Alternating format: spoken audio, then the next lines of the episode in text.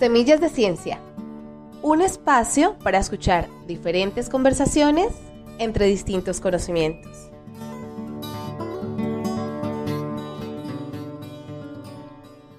En nuestro episodio de hoy, apropiar el inicio de esta historia.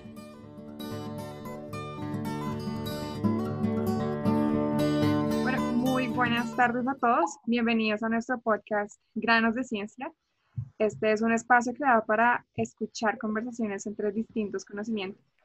Entonces, el día de hoy tenemos una invitada muy especial, Diana Paola Ávila Benavides, quien es la coordinadora del proyecto Tejiendo Bichada.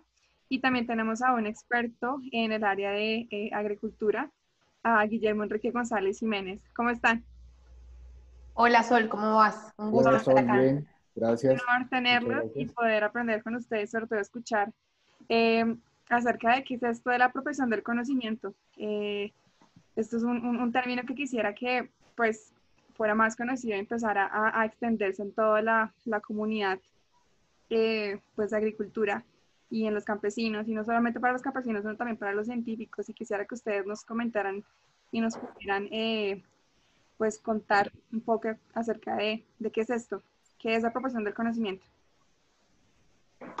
Bueno, la apropiación, como se entiende desde, desde las políticas públicas en Colombia, es, es un proceso eh, que está dirigido a que las personas podamos, en común, en general, podamos entender la ciencia como algo útil, como poder salir del esquema de que el científico es el que está metido en un laboratorio eh, como con su bata blanca y su cabello blanco como Einstein descubriendo fórmulas mágicas para salvar al laboratorio y a nada más en el mundo, sino es poder pensar cómo la ciencia está ahí en cada una de las decisiones que tomamos en nuestra vida y cómo entenderla eh, nos puede abrir el abanico de posibilidades para tomar mejores decisiones o decisiones diferentes. Pero entonces es eso, es como una puerta de entrada para que pensemos en la ciencia también como una oportunidad en el momento de tomar decisiones. Okay, pues en efecto sí suena, suena, suena muy bien, estás hablando de algo importante y es eh, romper estos estereotipos, ¿no? Es una, una, idea, un concepto bastante paradigmático, cambia completamente el concepto que tenemos de, de ciencia y sobre todo de, pues de lo alejado que se ve de la sociedad, ¿no? Tú mencionas algo muy importante y es ver al, científico como algo, como un, un, individuo alejado y hablas también de eh, aterrizarlo más a la utilidad que tiene. Yo quisiera que tú nos contaras un poco acerca de exactamente cuál es, cuál es, esa, cuál es función, eh, para qué hacer apropiación de la ciencia a un cacautero, a alguien que trabaja con la tierra. Eh, ¿cómo, ¿Cómo podríamos enfocar esto? ¿De qué, qué utilidad tiene? ¿Para qué hacemos la propagación de la ciencia con, con, con, con, los campesinos? Bueno, Sol, gracias. Digamos que desde el punto de vista técnico o agropecuario y productivo, pues lo que uno encuentra generalmente es que la, la, ciencia o la academia es muy distante del, de, digamos, del, del, sector productivo. Eh, y los productores pues no encuentran un apoyo real más allá de, digamos, algunos conceptos que ellos emiten y, tal vez me atrevería a decir que algunas recetas algunas fórmulas que ellos o, o que la academia eh, pretende que el, que el campesino aplique sin de pronto ver más allá de lo que, de lo que digamos, esa, esas esos conceptos, esas recetas conllevan, ¿no? Pues digamos que de alguna forma se deja a un lado todo el tema familiar, todo el tema social, todo la, digamos, el contexto en el que el productor se encuentra y se limita únicamente a trabajar temas técnicos. Entonces, digamos que desde el punto de vista del, productor, del campesino, eh, creo que uno, el, el, campesino tiene que de pronto abrir un poco más su mente y, y acercarse más a la, a la, ciencia, a la academia y encontrar ahí eh, de pronto información o rutas que le permitan eh, avanzar en diferentes temas, pero también que la, la ciencia y la academia realmente haga propuestas pertinentes y apropiadas para el sector productivo, porque, pues como decía al comienzo, la mayoría de las veces, si lo que uno encuentra en las instituciones, generalmente son propuestas que están dirigidas o a grandes proyectos agroindustriales o a otro tipo de, de, digamos, de actores, pero el pequeño productor, el campesino, está totalmente aislado, digamos, de toda esa, eh, eh, digamos, ese potencial que de pronto podría tener la academia y la ciencia. Y no hay un clic ahí, no hay, no hay, un, no hay un, no hay un conector entre las partes que permita que ahí pase algo. Entonces, yo creo que este tema de apropiación social debe ser abordado de una forma, eh, digamos, diferente para que, o no sé si sea el término diferente, debe, ser tal vez entendido por las partes para que realmente haya una apropiación de parte y parte, no únicamente del campesino a la ciencia o a la academia, sino también de la academia hacia hacia el productor. Lo que dice Guillermo ahí es súper clave. Eh, tal vez eh, pensar en apropiación es no solo pensar en cómo todos aceptamos la ciencia como algo útil, sino en cómo entendemos, por ejemplo, desde la academia, eh, que los otros conocimientos son igual de válidos y también son útiles. Entonces, por ejemplo, Guillermo ahora decía, ahora que te escuchaba, me hiciste pensar en eso y era como cómo la academia lleva proyectos que sean efectivos, cómo esperamos que los señores gobernadores o alcaldes nos traigan proyectos que realmente nos sirvan. Y creo que ahí, ahí hay un error en la lógica y es el pensar que nos deben traer o deben formular o nos deben dar. Entonces, la apropiación también es abrir la, puerta para que también los científicos digan, bueno, hay otros conocimientos que son válidos los productores conocen sus territorios, conocen cómo producir y lo han sabido no ahora. Hay muchos de esos saberes que lo saben porque lo saben generacionalmente, lo saben porque lo han aplicado durante mucho tiempo. Si uno pasara eso al mundo científico, dijera, hay una prueba, imagínense uno hablando ahora de la vacuna del COVID. Entonces, hay una vacuna que está siendo probada y ya hay una cura posible, no una vacuna, sino una cura, pensémoslo que ha sido probado no por esta generación, sino por otra y otra y otra y otra, el mundo entero diría, listo, estamos preparados para tomarnos esa cura y estamos, nadie estaría dudando. Pero no hacemos eso con el conocimiento de los campesinos, por ejemplo. Ellos sí están aplicando cosas por generaciones y generaciones y generaciones y les sirve y les es útil, pero como no tiene el sello de lo científico, entonces dudamos de que eso sea útil. Entonces es un poco también empezar a, darle la, validez que tiene, que uno dice, bueno, pero les ha dado resultado y les ha dado resultado por muchas generaciones y muy buenos resultados. Entonces, ¿por qué no aprender de eso?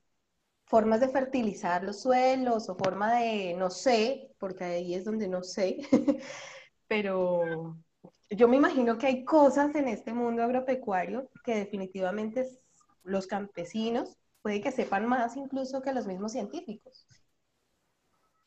Claro, y de hecho me, me, parece un punto súper clave que mencionas, Diana, y es legitimar el conocimiento campesino, ¿no? Y, y, darle el, pues la, la, relevancia que tiene en, el, en, pues, en, general. Yo quisiera preguntarles, eh, ¿quién debería hacer apropiación en, los terrenos? Yo creo que apropiación del conocimiento, como es algo tan nuevo que está sucediendo, Colombia es referente a nivel latinoamericano de apropiación. Tenemos ejemplos muy importantes desde Brasil, desde Argentina, desde Chile, que tienen que ver con la innovación social. Pero el mundo de la apropiación, Colombia es un referente y es tan referente que se quiere volver o sea, se está en este momento construyendo una política pública de apropiación de la ciencia. Eso no existe. Entonces, eh, es muy importante lo que está haciendo Colombia en este punto, pero también es tan importante que debe como darse el espacio para pensarse bien qué es esto de la apropiación de la ciencia y que no caigamos en el error de pensar que apropiación de la ciencia es hacer evangelización de la ciencia. Una cosa es que entendamos que la ciencia es útil y otra cosa es que todos nos querramos convertir en científicos o que creamos que la ciencia es el único camino. Porque, no sé, la fotografía también es un camino y también es un camino válido. Eh, yo creo que es un poco como es nuevo el camino, es poder pensar que por ahora, mientras está siendo como delineada la política pública, creo que las universidades y tal vez el Estado está un poco llamada a, orientar, pero en un mundo ideal, las comunidades mismas organizadas, creo yo, deberían ser quienes lideren escenarios de apropiación del conocimiento. No sé, Guillermo, ¿qué opinas ahí? Yo, yo pienso que la, digamos que la, la ruta de la apropiación está en construcción, pero desde el punto de vista de la ciencia, porque yo creo que el productor y el campesino siempre ha estado dispuesto a apropiar.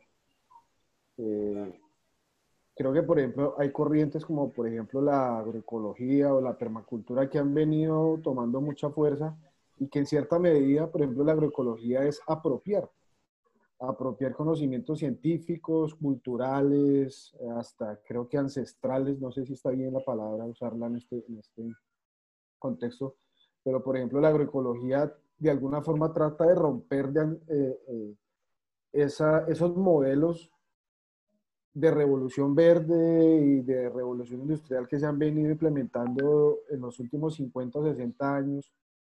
Eh, y que de pronto eh, a través de estos, de, la agroecología o de la permacultura, pues el, el, campesino o el neocampesino, porque hay mucha gente que ha querido volver al campo, está encontrando en estas formas de apropiación, la agroecología, una forma de entender cómo relacionarse de una mejor forma con el ambiente, con los recursos naturales, con la agricultura, con el consumo consciente y responsable. Entonces, digamos que ese tema de la apropiación eh, creo que está tomando mucha fuerza en, en, varios escenarios y evidentemente creo que la, la, la academia pues no, no, puede quedarse atrás, las instituciones tampoco y la gente sola, sola, las personas, las comunidades solas han venido,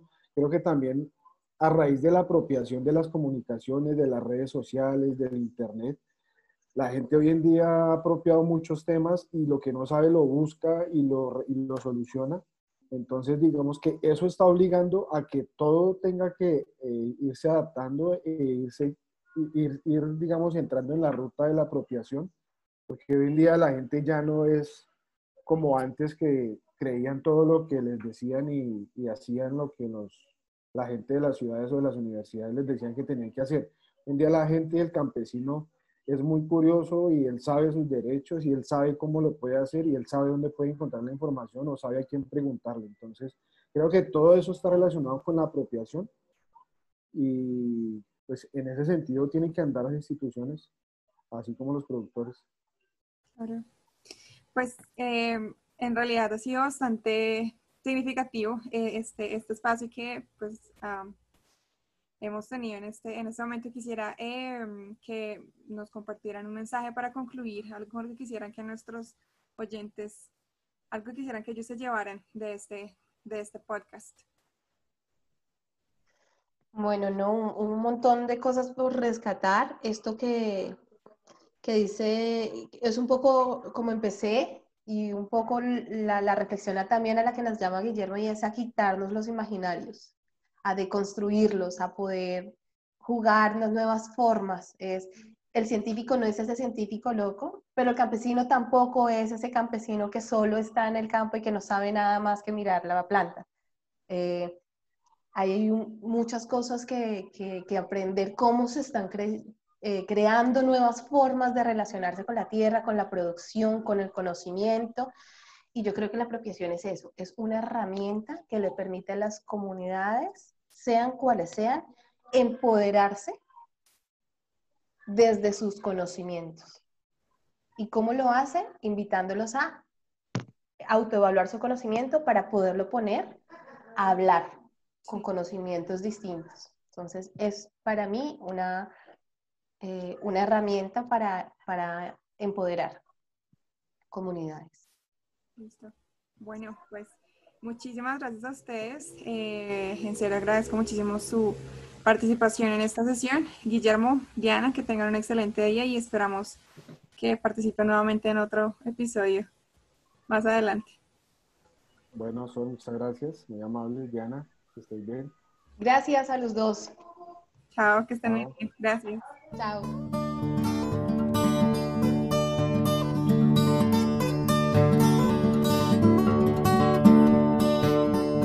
Semillas de Ciencia. Un espacio para escuchar diferentes conversaciones entre diferentes conocimientos.